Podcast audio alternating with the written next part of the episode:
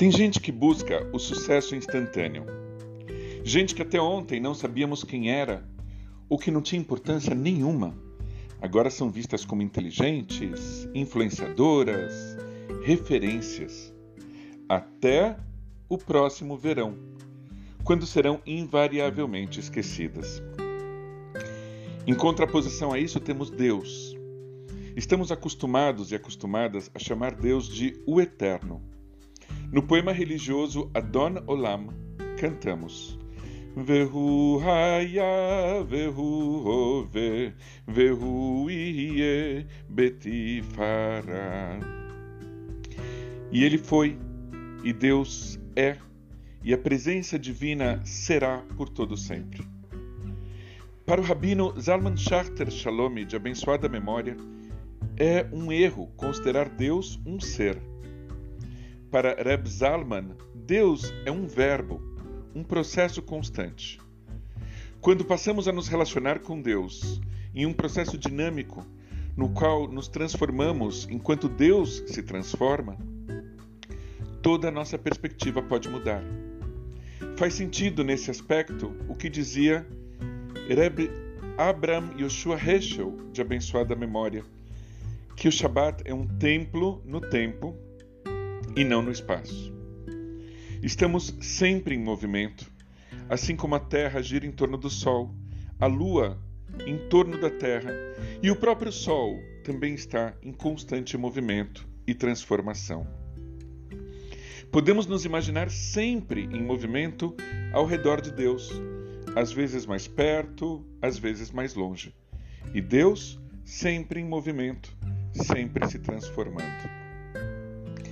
E se o que se espera de nós é que nos espelhemos nos exemplos de Deus, a nossa referência mais antiga e permanente é Moisés. Moisés não se tornou líder de uma hora para outra. Moisés não se tornou um influenciador do último verão. Porque se tornar líder é um processo que exige trabalho duro, dedicação, paciência, otimismo e perseverança. E tudo isso leva tempo. O sagrado tempo que muda o tempo todo. Quando Korah desafiou Moisés, surgiu como um salvador da pátria, dizendo: Moisés, não é só você que é líder, todos nós somos. Rapidamente conquistou a simpatia de outras 250 lideranças. 250 lideranças que até ontem não haviam se manifestado, mas, influenciados pelas maledicências de Korah, passaram a questionar Moisés e a espalhar dúvidas sobre o líder entre a multidão. Korah parecia vir com tudo pronto, mas a liderança de Moisés vinha sendo construída no tempo, já há muito tempo. Então, Moisés e Arão propuseram um desafio a Korah e seus seguidores. Seriam dadas varas aos líderes de um lado e a Arão do outro. A vara que desse flor, seu dono estaria com a razão. Ora, todo mundo sabe que uma flor não nasce de uma hora para outra.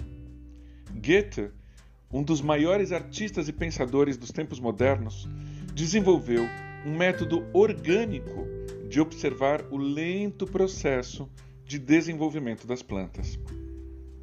A cena do processo de florescimento era outra lição que Moisés e Arão davam para Korah. Assim como as plantas, a liderança precisa de tempo e passa por um processo de desenvolvimento até florescer. O sucesso não é instantâneo.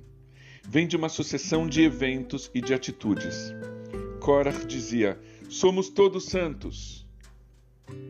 Deus diz: vocês serão santos. É um processo contínuo. Quando buscamos a santidade, estamos sempre em processo. Ser santo é um ideal a ser buscado. Na vida, estamos sempre nos desenvolvendo, nos reformando, nos redefinindo. Assim é o modo de vida judaico. Nós vivemos nos transformando, nos reformando no tempo.